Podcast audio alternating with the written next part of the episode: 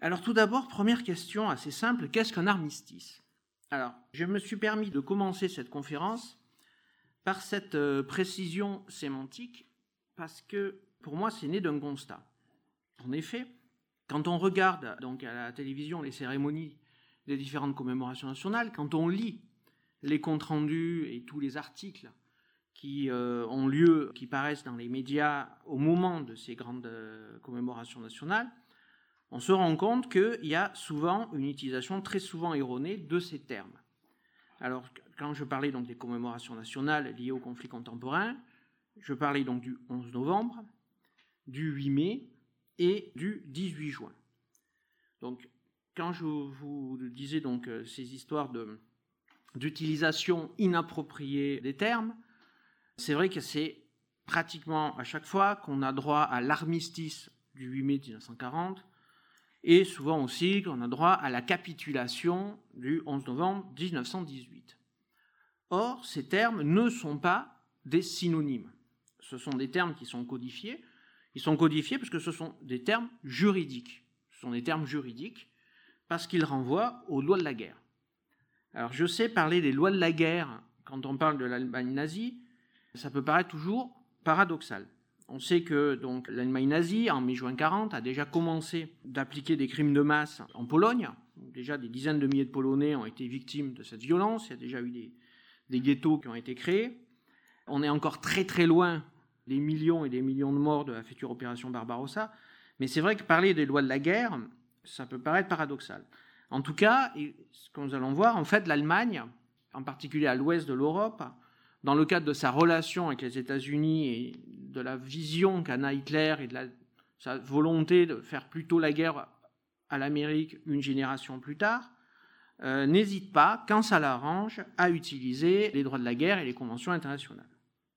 Donc les conventions internationales, les lois de la guerre, elles sont nées de l'époque moderne, c'est-à-dire le XVIe siècle, avec les premiers principes coutumiers de la guerre. C'est là où on commence à voir apparaître les termes de capitulation, les termes de convention d'armistice, entre autres. Mais les véritables constructions de normes internationales, c'est plutôt la fin, deuxième moitié, fin du XIXe siècle, avec évidemment donc le Suisse Henri Dunant, fondateur de la Croix-Rouge, mais aussi moins connu l'Américain Libert, qui rédige le code de la guerre de sécession. On sait que les guerres, de, les guerres civiles sont souvent parfois plus abominables même que les autres guerres, et euh, il y avait eu donc la rédaction de ce code de la guerre de sécession, qui n'a pas empêché évidemment euh, un certain nombre d'horreurs durant cette guerre. Alors ces précurseurs ont été suivis par justement des conventions internationales, donc il y a la convention de Genève de 1906, les conventions de La Haye en 1899 et en 1907, qui voient l'émergence d'un droit de la guerre. Alors ce droit de la guerre, donc en 1914, c'est la manière dont les États civilisés doivent se battre. Alors les États civilisés pour se battre, une fois qu'on a fait le constat que ce qu'on appelle le concert des nations, ce concert des nations qui de 1815 à 1914 arrive peu ou prou à éviter euh, un certain nombre de guerres, une fois que ce concert des nations est en situation d'échec et que donc la diplomatie se poursuit par la guerre, ben, il y a tout d'abord des déclarations de guerre. Une fois ces guerres déclenchées, il y a un certain nombre de respects de règles d'humanité durant les combats, le respect des blessés, le respect des prisonniers, un respect des civils, une interdiction donc euh, normalement des viols, des pillages, des meurtres. Et puis euh, aussi, euh, ça va plus loin, c'est par exemple aussi le maintien des services publics des régions envahies, sous la direction des armées occupantes pour le bien-être des populations ainsi envahies. Et ensuite, donc, pour en arriver à ce que je, vais vous expliquer donc aujourd'hui, quand il faut terminer les combats, euh, il y a donc les lois de la guerre prévoient différentes choses, donc soit des décisions d'ordre militaire, les redditions ou les capitulations prises par les armées sur le terrain, soit des décisions d'ordre politique, c'est-à-dire d'État à État, de gouvernement à gouvernement, et ces décisions, ce sont donc les armistices ou les traités de paix. Donc je résume, la reddition, c'est l'abandon du contrôle d'un territoire une autre puissance. Donc il y a une, armée, une place forte assiégée, euh, une fortification euh, décide de se rendre. Donc là, il y a l'abandon du, du contrôle d'un territoire à une autre puissance. Les capitulations, ce sont les conventions qui règlent les conditions de cette reddition. Donc il peut y avoir des capitulations conditionnelles ou des capitulations sans condition. On sait que par exemple la conférence d'Anfa en janvier 1943 entre Roosevelt et Churchill va euh, décider que la guerre doit se terminer par un unconditional surrender, capitulation sans condition de l'Allemagne nazie. Ensuite, donc, il y a les discussions politiques. Donc, les gouvernements négocient la cessation conditionnelle des opérations militaires. C'est donc ça l'armistice, au sens strict du terme, sans sortir de l'état de guerre. Un exemple, par exemple, c'est la guerre de Corée. Aujourd'hui encore, la Corée du Nord, la Corée du Sud sont juridiquement en état de guerre, puisqu'il y a eu un armistice, mais pas de traité de paix. Puisque donc ce sont les traités de paix qui doivent, euh, qui sont les traités entre les États belligérants, qui mettent fin à la guerre. Et en général, ces traités de paix prévoient des indemnités, des abandons de territoire, des redécoupages de frontières, etc. etc. Alors, si on s'en réfère justement à la guerre de 14-18, et je vous renvoie pour ça à l'ouvrage de Georges-Henri Soutou, La grande illusion, comment la France a perdu la paix, 1914-1920, ainsi qu'à l'exposition 1914-1923 à l'Est de la guerre sans fin du musée de l'armée, il y a deux ans. Alors, en l'été 1914, c'est l'une des réussites de la diplomatie française. Elle a réussi à laisser l'Allemagne prendre la responsabilité de la déclaration de guerre, ce qui n'est pas neutre, puisque ça permettra à l'Italie ou à la Roumanie, entre autres, de ne pas entrer en guerre aux côtés de l'Allemagne à ce moment-là. Ensuite, je vais assez vite, donc ensuite il y a les quatre années de guerre, et on en arrive à l'automne 1918, où le haut commandement allemand, qui dirige de fait le pays, prend acte de la défaite militaire, ou plutôt, plus ou moins plutôt prend acte de l'impossibilité de résoudre la guerre par les armes, en tout cas par ses armées, et ce, ce haut commandement allemand abandonne ses responsabilités au gouvernement civil, et c'est ce nouveau gouvernement civil, puisque l'empereur a abdiqué, qui négocie un armistice avec les Alliés. C'est l'armistice du 11 novembre 1918. Ce qui permet donc à l'Allemagne ensuite ce mythe des armées invaincues et du coup de poignard dans le dos, de cette trahison que Hitler va attribuer aux Juifs. Une fois donc cet armistice du 11 novembre 1918, cet armistice, ce sont des clauses techniques, par exemple le retrait des troupes allemandes de l'autre côté du Rhin, le retrait des territoires occupés, le retrait de l'Alsace-Lorraine, la livraison de matériel militaire rendant difficile une éventuelle reprise des combats. Voilà, donc ce sont tout ça, l'armistice en 1918, ce sont des conditions qui aboutissent au traité de Versailles. Donc le traité de Versailles passé avec l'Allemagne en 1919, mais aussi tous les autres traités. Je vous renvoie donc à l'exposition 1823, euh, traité de Trianon, traité de Saint-Germain-en-Laye, tous les traités qui mettent fin à la Première Guerre mondiale. Et ce qui est intéressant, c'est que dans ces traités de paix, le vaincu, l'Allemagne, reconnaît ses responsabilités dans la déclaration de guerre et paye des indemnités.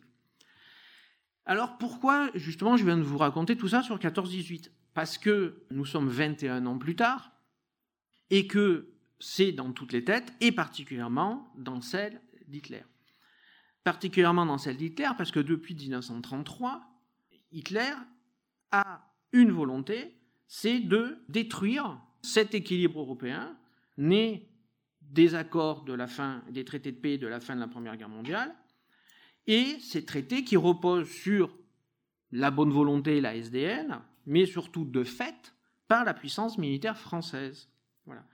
Et donc toute la politique d'Hitler, c'est de remettre en cause petit à petit, et c'est toute la carte animée qui se trouve à l'entrée de l'exposition, remettre en cause, détruire méthodiquement, morceau par morceau, tout cet équilibre européen de 1900, qui se termine donc en, 23-24, mais jamais sans en endosser la responsabilité juridique d'une déclaration de guerre.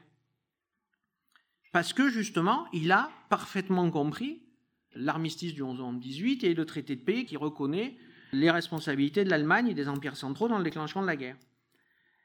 Donc, tout le temps, il va utiliser les textes, utiliser par exemple le droit des minorités reconnu par la SDN dans euh, les, régions où il y a des minorités allemandes.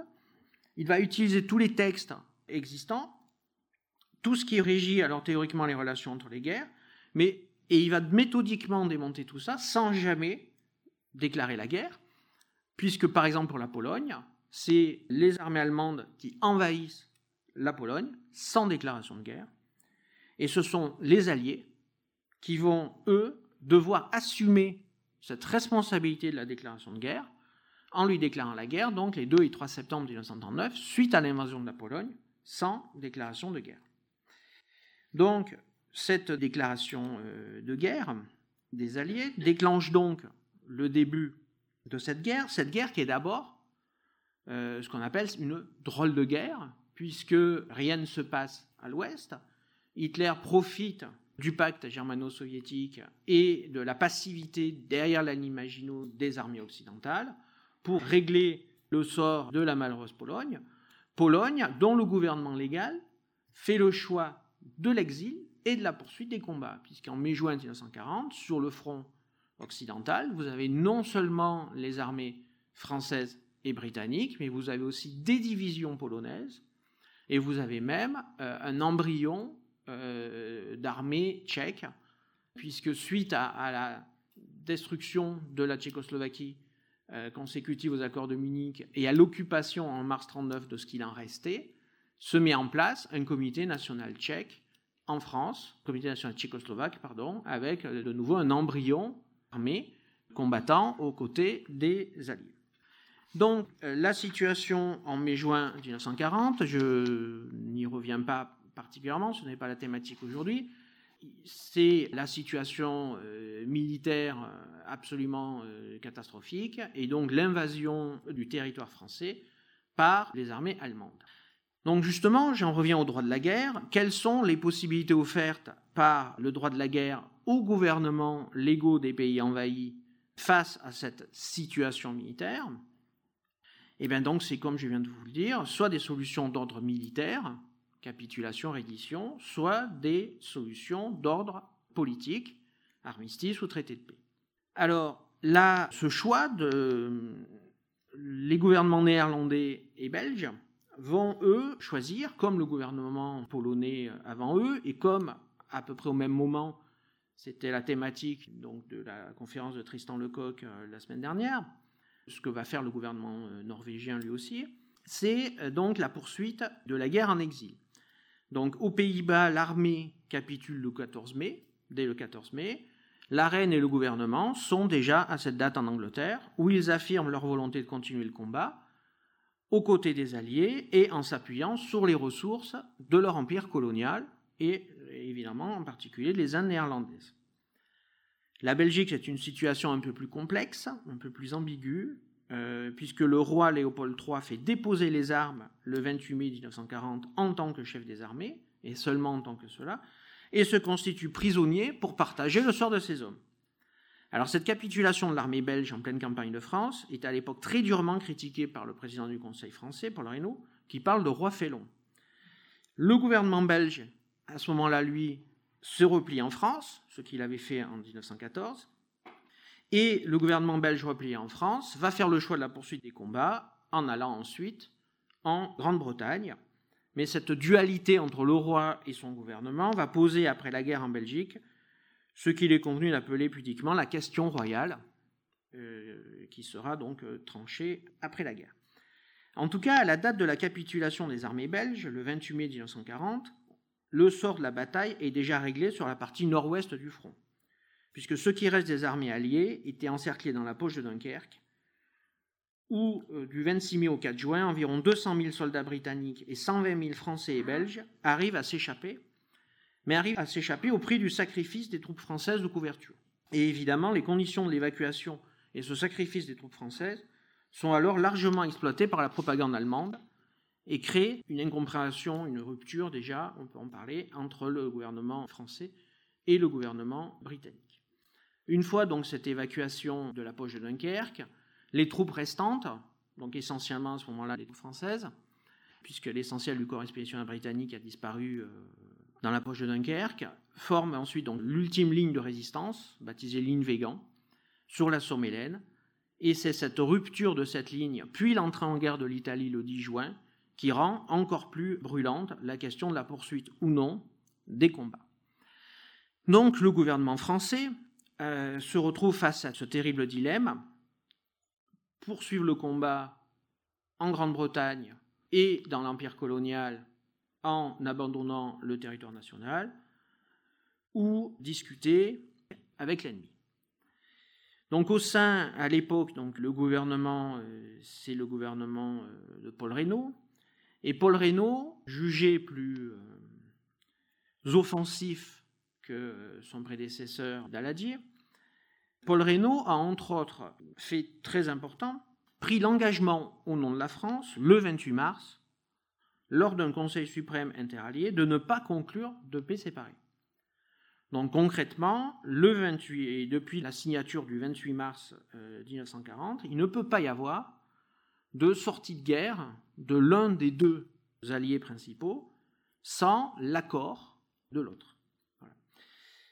Donc, parmi les partisans de la poursuite des combats, au sein du gouvernement Reynaud, se trouve en particulier le ministre de l'Intérieur, Georges Mandel, et puis, euh, le tout nouveau sous-secrétaire d'État à la Défense nationale et à la guerre, le colonel devenu général de brigade à titre temporaire, Charles de Gaulle.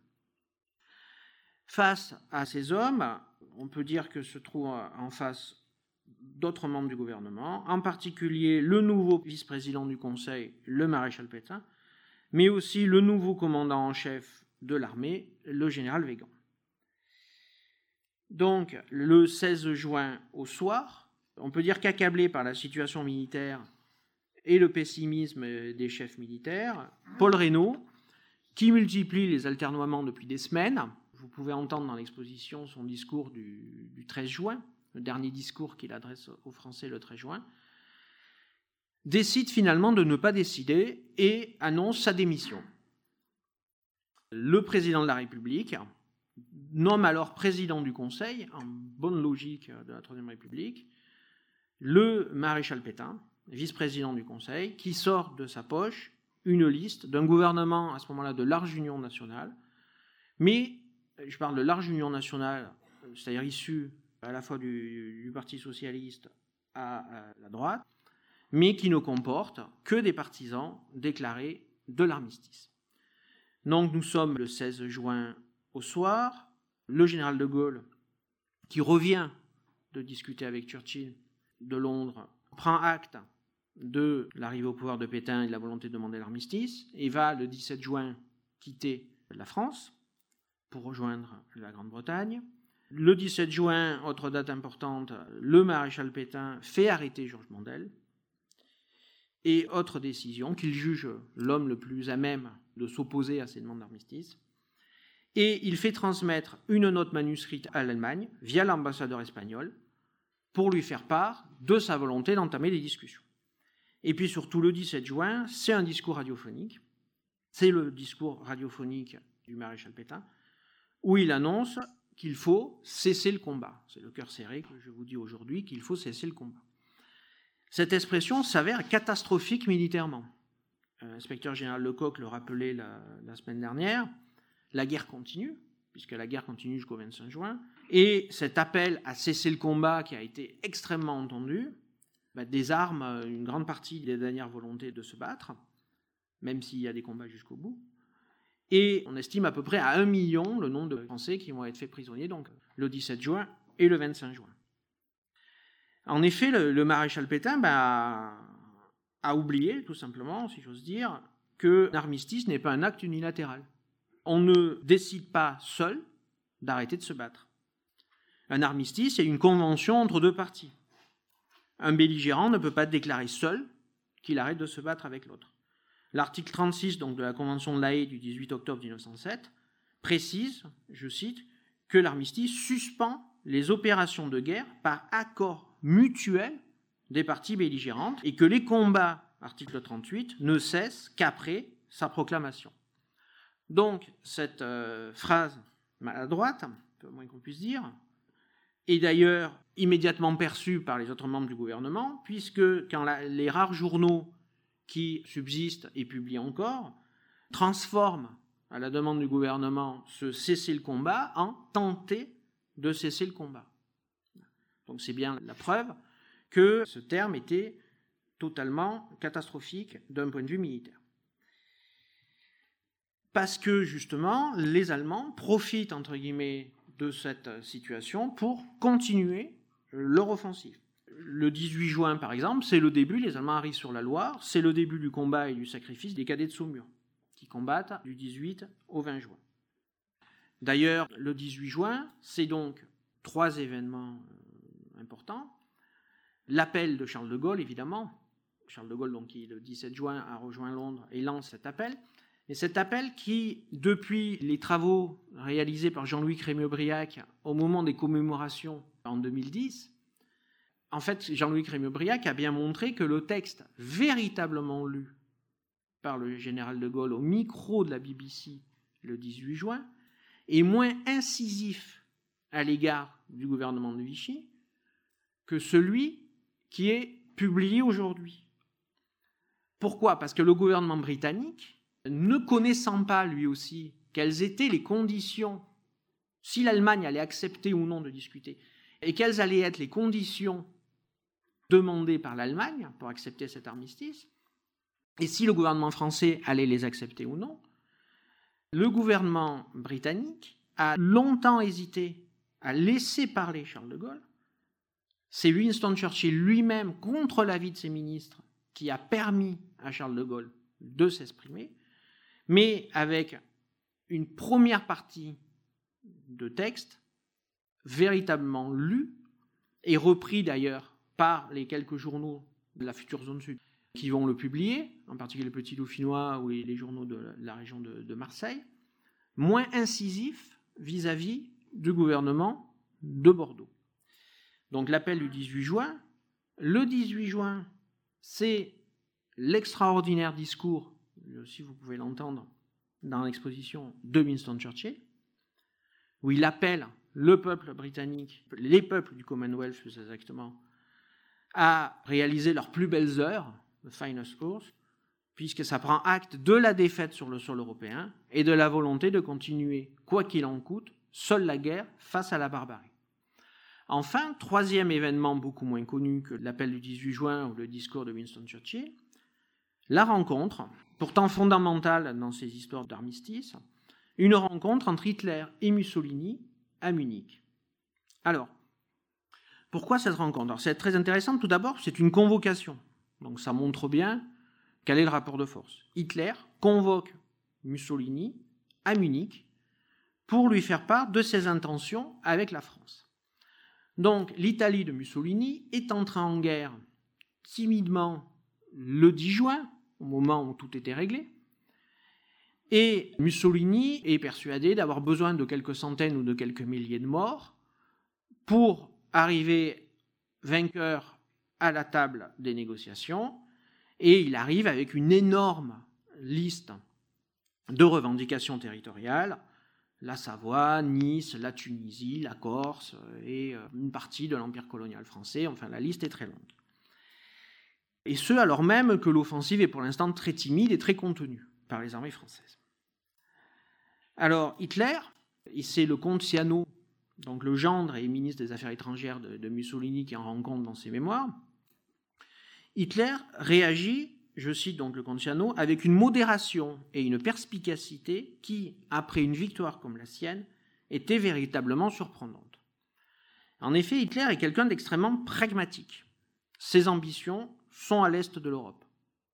Je vous renvoie à l'excellent ouvrage de Jean Lopez Barbarossa, une somme d'un millier de pages absolument remarquable. Depuis le départ, depuis le début, euh, le projet d'Hitler, c'est l'extension territoriale à l'Est par une guerre d'extermination à l'Est. Quand je parle d'extermination, ce n'est pas seulement les Juifs, c'est aussi euh, la volonté d'exterminer des dizaines de millions de Slaves pour permettre une extension territoriale à l'Est. Ça, c'est son objectif essentiel et premier.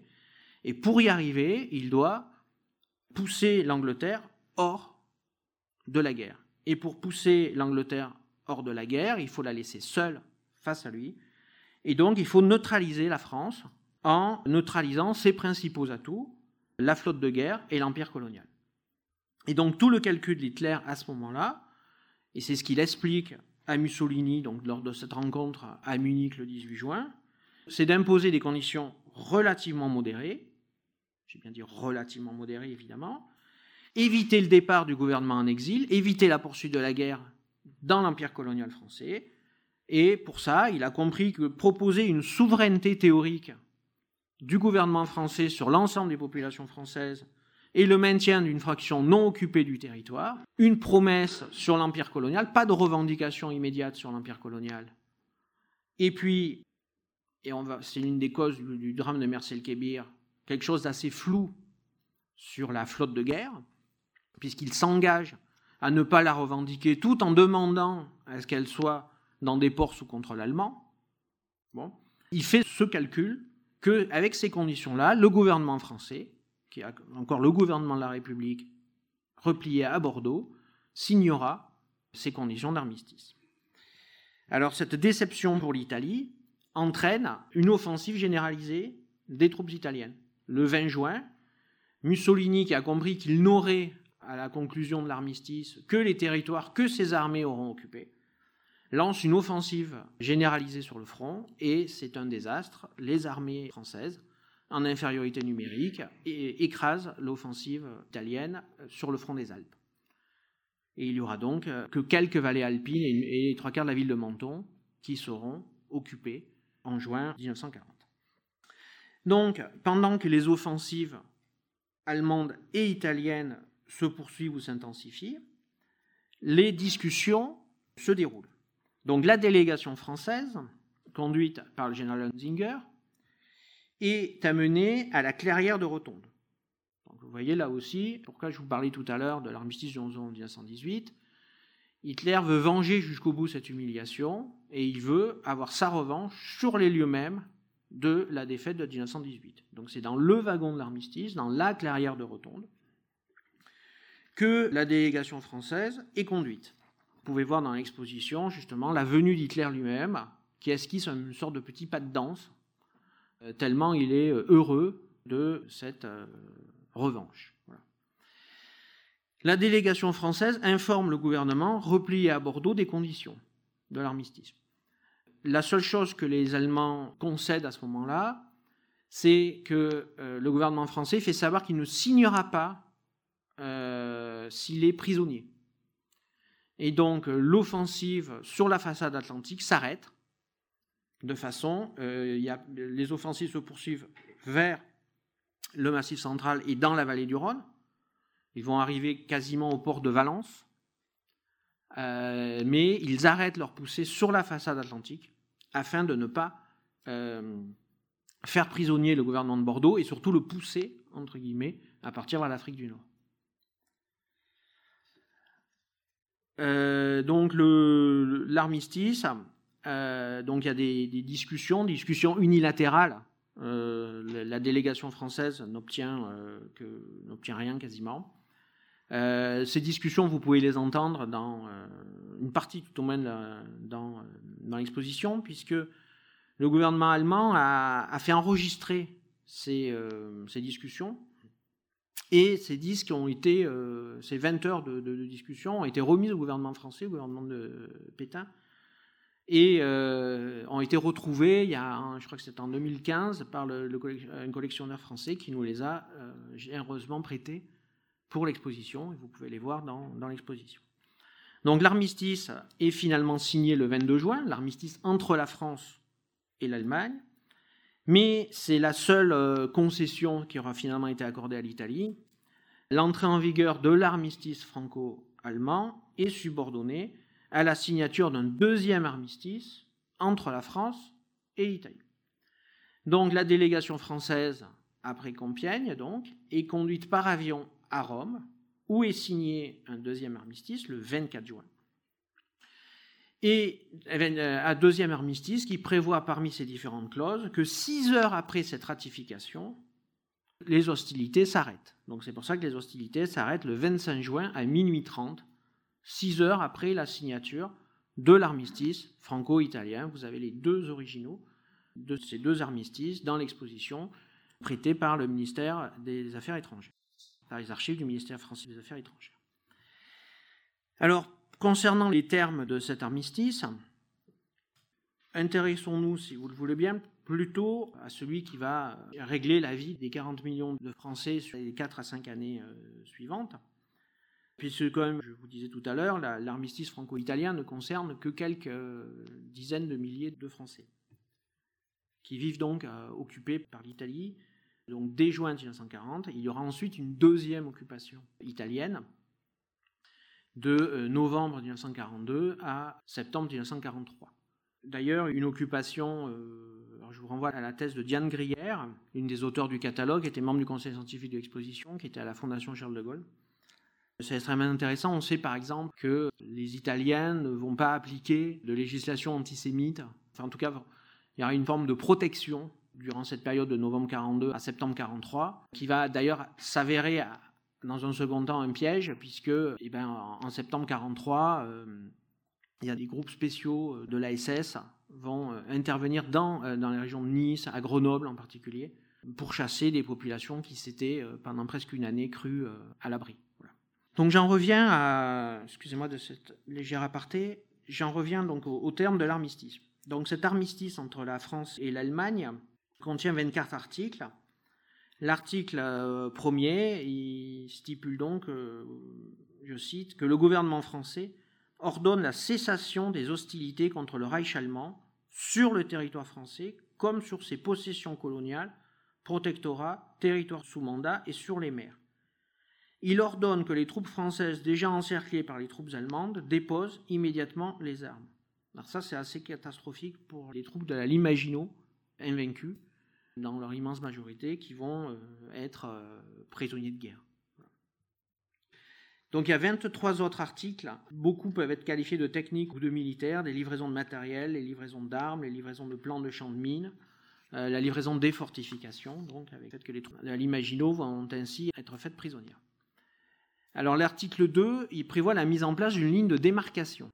Donc une ligne de démarcation entre une zone non occupée et une zone occupée donc je cite, pour assurer les intérêts du Reich allemand, le territoire français situé au nord et à l'ouest de la ligne tracée sur la carte si annexée sera occupé par les troupes allemandes. Donc quand je vous disais tout à l'heure qu'en fait Hitler s'appuie toujours sur les lois de la guerre quand ça l'intéresse, tout en violant systématiquement les traités qu'il signe, comme vous le voyez, rien dans ces conventions ne prévoit le démantèlement de la France occupée. Puisqu'en fait, cette convention ne prévoit qu'une zone occupée et une zone non occupée. Or, on sait qu'ils vont annexer immédiatement l'Alsace et la Moselle. Donc là, c'est pareil, c'est une annexion de fait immédiate. Ils s'étaient bien gardés de la revendiquer dans les conditions euh, signées par le gouvernement français. Il y a euh, le rattachement des départements du Nord et du Pas-de-Calais au commandement militaire allemand de Bruxelles. Donc ces deux départements vont être de fait séparés du reste de la France. Il y a aussi la zone réservée, plus tard les zones interdites. C'est en fait un démantèlement de la France. Ce n'est pas une zone occupée et une zone non occupée, c'est véritablement une France démantelée. il n'y a non plus rien sur la transformation de cette ligne de démarcation en une véritable frontière hermétique. En fait, les Allemands vont faire de cette ligne de démarcation une véritable frontière qui va même perdurer au-delà du 11 novembre 1942 et de l'occupation de la zone non occupée, avec tout ce que cela implique en termes de contraintes pour les déplacements de population, les déplacements de marchandises, euh, etc. Article 3, ça c'est un autre article intéressant, dans les régions françaises occupées, le Reich allemand exerce tous les droits de la puissance occupante. Donc là, c'est une référence justement aux conventions qui veut que justement l'occupant exerce les droits de la puissance occupante. Le gouvernement français s'engage à faciliter par tous les moyens les réglementations et l'exercice de ces droits, ainsi que l'exécution avec le concours de l'administration française.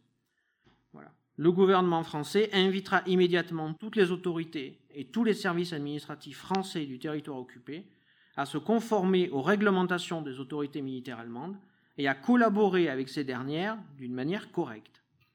Alors les termes de collaborer ne doivent pas renvoyer aux termes qu'on connaît aujourd'hui. On sait que l'idée de collaboration, le terme de collaboration apparaît dans le discours de Pétain qui suit l'entrevue de Montoire du 24 octobre 1940. Et ce terme de collaboration, parce qu'il implique ce qu'il va impliquer euh, d'octobre 1940 à l'été 1944, n'a plus la connotation purement technique de ce qui se trouve dans les conventions d'armistice de juin 40. Cet article, à ce moment-là, la collaboration de l'administration française, c'est la stricte application des principes juridiques des droits de la, puissance occupante définis par les conventions de l'AE. Voilà. Alors, c'est intéressant quand même parce que ça va permettre aux autorités allemandes de promulguer leurs propres lois. C'est-à-dire que donc, non seulement l'administration française en zone occupée est tenue d'assurer les affaires courantes pour euh, le compte de l'administration allemande, faire fonctionner les écoles, les hôpitaux, euh, les administrations, euh, la police, etc. Mais les Allemands vont promulguer leurs propres lois. Un exemple, le port de l'étoile jaune. Le port de l'étoile jaune, les Allemands vont en France occuper, utiliser les droits de la puissance occupante pour légiférer et reprendre une partie des lois antisémites, genre les lois de Nuremberg, avec des interdictions spécifiques.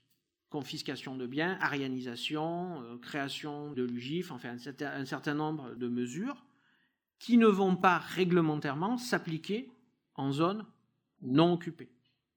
C'est-à-dire que ça, aussi, c'est quelque chose qui complexifie en fait, c'est-à-dire que les Juifs de France vont subir une double juridique, en fait.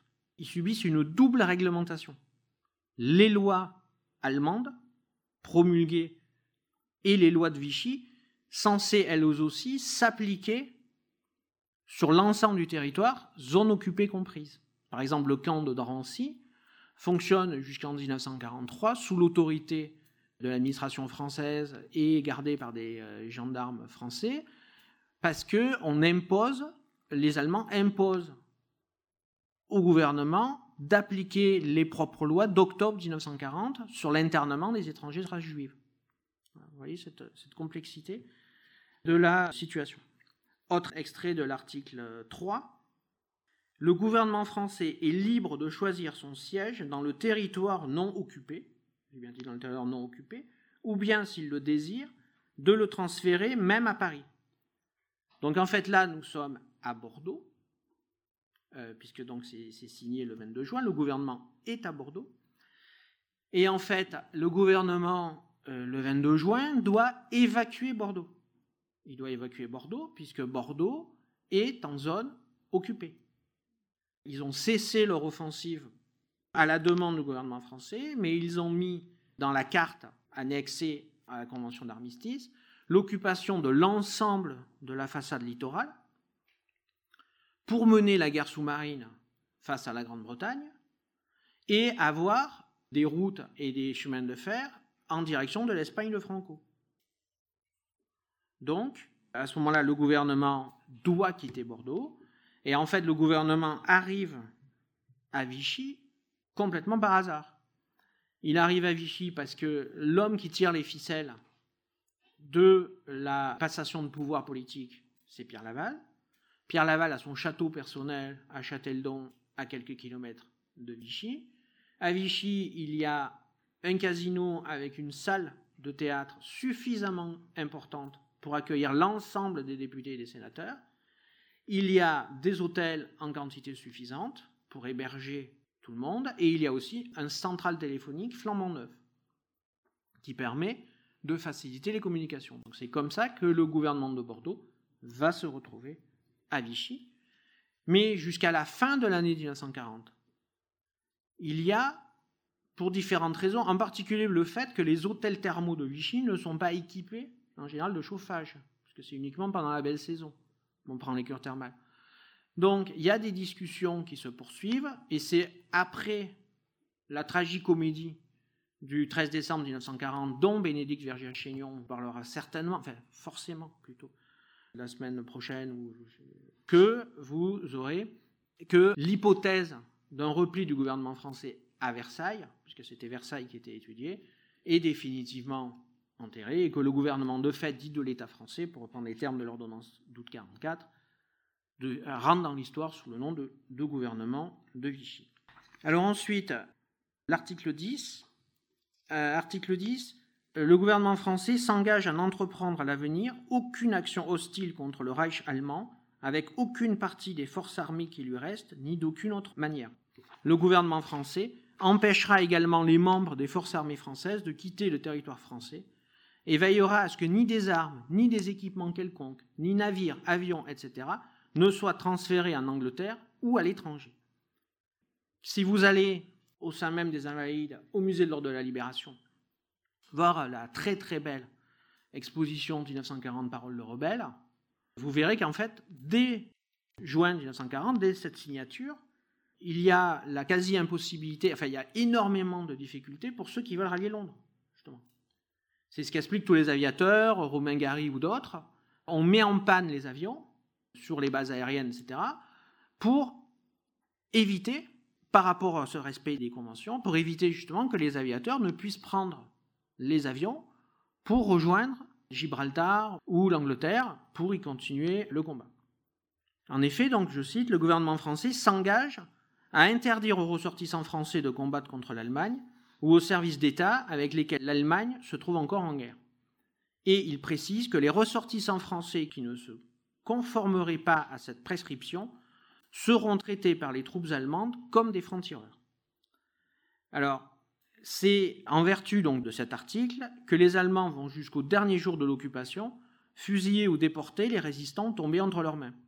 Donc la question de la légitimité, le gouvernement euh, provisoire d'Alger va à l'été 1940 mettre en place, par exemple, les troupes françaises de l'intérieur, les FFI, les brassards, avec souvent des cachets d'autorité, euh, renvoyant donc à la légitimité du gouvernement provisoire d'Alger. Or, euh, les Allemands vont jusqu'au bout prendre prétexte de l'armistice pour traiter, hors droit de la guerre, tous les résistants qui tombent entre leurs mains jusqu'au dernier jour des combats à l'été 1944. Cette question, elle s'est euh, aussi évidemment posée dès 1940 pour les Français libres. Et ça explique pourquoi beaucoup de Français libres vont à l'été 1940 prendre des noms d'emprunt pour essayer de protéger euh, leur famille. Les premiers euh, pilotes de chasse vont prendre des papiers de Canadiens. Et en fait, c'est à partir de Bir que cette ambiguïté est levée, puisque les Allemands annoncent d'abord qu'ils vont fusiller les soldats français faits prisonniers. Et le général de Gaulle va menacer de représailles les soldats allemands prisonniers des troupes françaises. Et euh, c'est suite à ces combats que, et à ces représailles, euh, menaces de représailles euh, réciproques, que les FFL, les soldats des forces françaises libres, vont être considérés comme des soldats réguliers. Alors ensuite, parmi les articles importants de cet armistice, les articles 17 et 18, en fait, ils prévoient le pillage de la France occupée. En fait, on, sait que la France va contribuer à une part très importante du PIB de guerre allemand, et euh, c'est après la défaite de Stalingrad que euh, l'Allemagne va véritablement lancer une économie de guerre après avoir euh, longtemps vécu d'une économie de pillage, y compris en, termes militaires. Il y a beaucoup de matériel. Les camions de l'opération Barbarossa vont être en grande partie les camions de l'armée française capturés, réquisitionnés suite à la campagne de France. Et entre autres, l'article 18 prévoit que les troupes d'occupation allemandes sur le territoire français vont être à la charge du gouvernement français avec des frais d'entretien. Voilà. Et l'Allemagne va euh, des frais d'entretien, donc il y a un taux de change extrêmement défavorable au franc qui est mis en place et imposé. Et il y a une, euh, ben, ces frais d'occupation qui sont de 400 millions de francs français par jour, qui montent même à une époque à 500 millions de francs français par jour. Et euh, donc ça, plus le recours à des officines d'achat au marché noir, etc., c'est vraiment une économie de pillage qui est mise en place. C'est-à-dire que la France doit être le fleuron économique de l'effort de guerre allemand. Autre article, l'article 19, qui est un article qui prévoit de livrer tous les ressortissants allemands désignés par le gouvernement du Reich et qui se trouvent en France. Alors en fait, en vertu de ce texte, ce texte il sert essentiellement pour des hommes politiques. En fait sont des réfugiés politiques euh, allemands, en particulier euh, euh, de centre droit ou socialistes, qui sont livrés aux Allemands et qui vont être donc transférés vers les, camps de concentration en Allemagne. À l'époque, l'Allemagne se désintéresse totalement du sort des juifs allemands euh, réfugiés en France. Alors la plupart de ces juifs allemands sont internés, ils sont internés par la République en tant que ressortissants ennemis. Les réfugiés juifs allemands sont internés en septembre 1939 en tant qu'Allemands, donc en tant qu'ennemis, et vont être à l'été 40 maintenus dans les mêmes camps par le gouvernement de Vichy en tant que juifs, puisque c'est la loi du 4 octobre 40 sur les ressortissants étrangers de race juive. Donc ils vont rester internés, parfois dans les mêmes camps, genre le camp de Gurs, mais en vertu de législations différentes.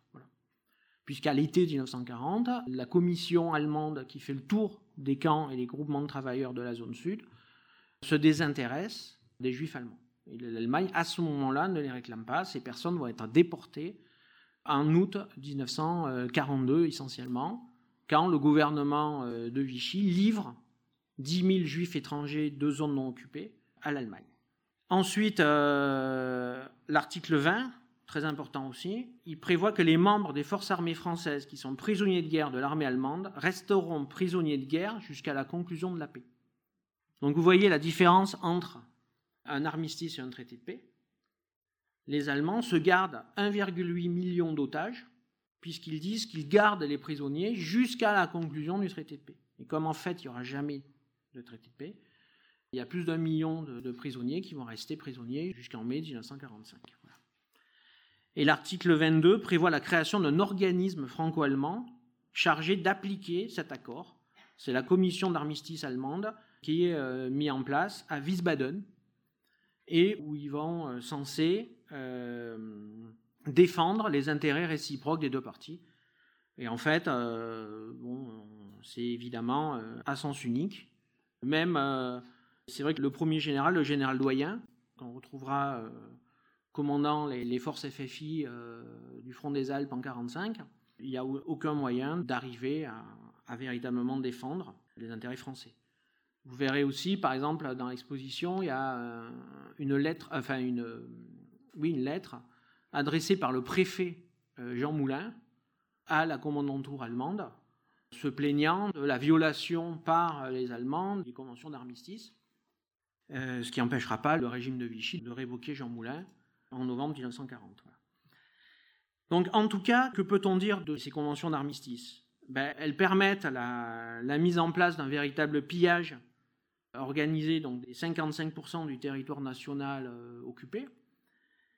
Elle permet aussi d'aller bien au-delà, puisque euh, pour tenir les sommes à verser, c'est aussi l'Empire, euh, la zone non occupée, tous les avoirs français à l'étranger qui vont être ainsi utilisés, même des participations du gouvernement français dans des mines en Yougoslavie ou d'autres choses qui sont ainsi, toutes ces parts d'entreprise, tout ça qui est vendu et pour pouvoir euh, payer les indemnités d'occupation. Mais en tout cas, ce qu'on peut dire en conclusion, c'est que ces deux armistices permettent à l'été 1940, en juin 1940, à l'Allemagne d'obtenir son intérêt immédiat. Son intérêt immédiat en juin 1940, je le répète, c'est de laisser l'Empire britannique seul à continuer le combat, puisqu'à ce moment-là, les forces militaires des gouvernements légaux en exil, que ce soit l'armée polonaise qui se reconstitue une deuxième fois, puisque l'essentiel de l'armée polonaise ayant été détruite lors des combats de mai-juin 40 en France, il y a une nouvelle armée polonaise qui est mise en place en Grande-Bretagne, les armées belges, norvégiennes, etc., ces forces des gouvernements légaux en exil sont insignifiantes. Cette modération, donc très opportuniste, du texte signé le 22 juin est donc pleinement couronnée de succès le gouvernement replié à Bordeaux ne quitte pas le territoire métropolitain et obtient des chefs de l'empire colonial de lui rester fidèles.